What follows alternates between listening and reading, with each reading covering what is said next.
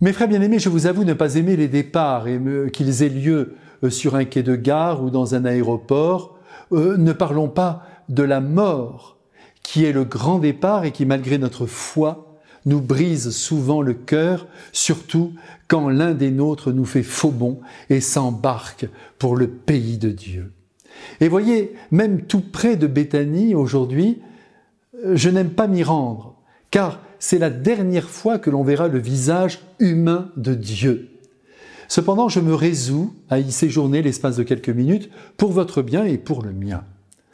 En fait, l'évangile de ce jour nous transporte d'abord dans le cénacle où sont présents les apôtres, mais aussi les deux disciples d'Emmaüs qui viennent de débarquer, littéralement écrasés par la grâce qui vient de leur tomber sur la tête.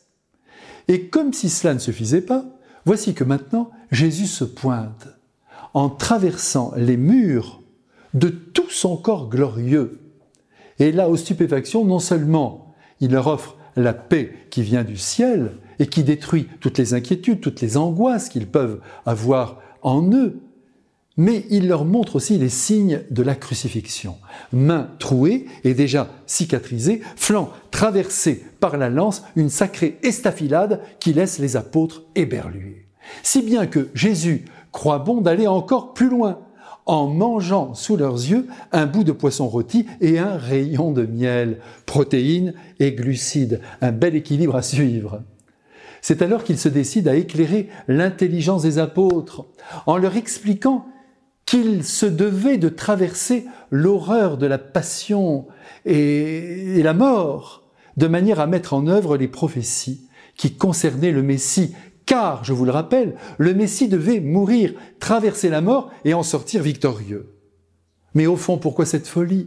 Eh bien pour que les apôtres et leurs successeurs et amis puissent annoncer à tout homme qu'il est sauvé, qu'il est libéré des forces du mal, du pouvoir de la mort, autrement dit, des péchés de ses conséquences sur l'être humain. La croix et la résurrection du Christ sont une preuve de libération intérieure que notre monde, 2000 ans après avoir vu le tombeau vide, n'a pas encore reçu comme un cadeau extraordinaire.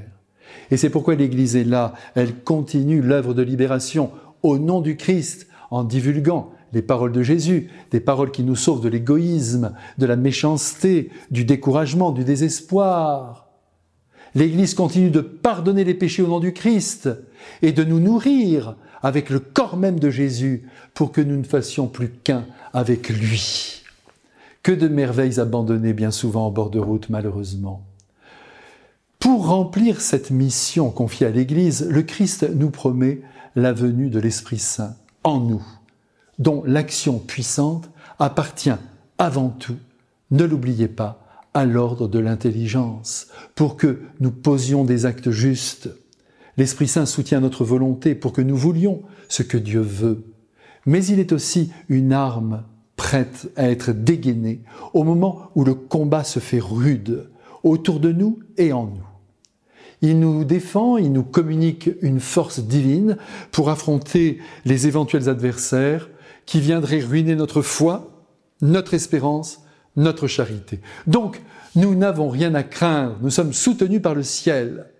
Hélas, hélas, maintenant, nous allons devoir quitter la terre, quitter le cénacle, direction Béthanie, où nous attend l'ascension du Christ.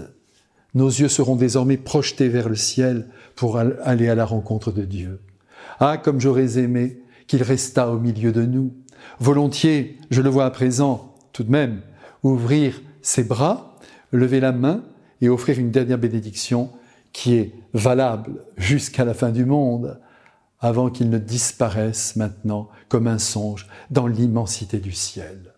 Les apôtres, sous le choc de tant de folie divine, vous l'avez vu, se prosternèrent jusqu'à terre et ils se sont relevés plus vigoureux que jamais et surtout joyeux jusqu'à la moelle de l'âme.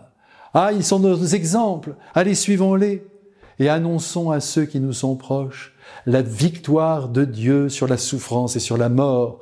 Que ce Dieu qui ne nous abandonne jamais nous bénisse maintenant, lui qui est Père, Fils et Saint-Esprit.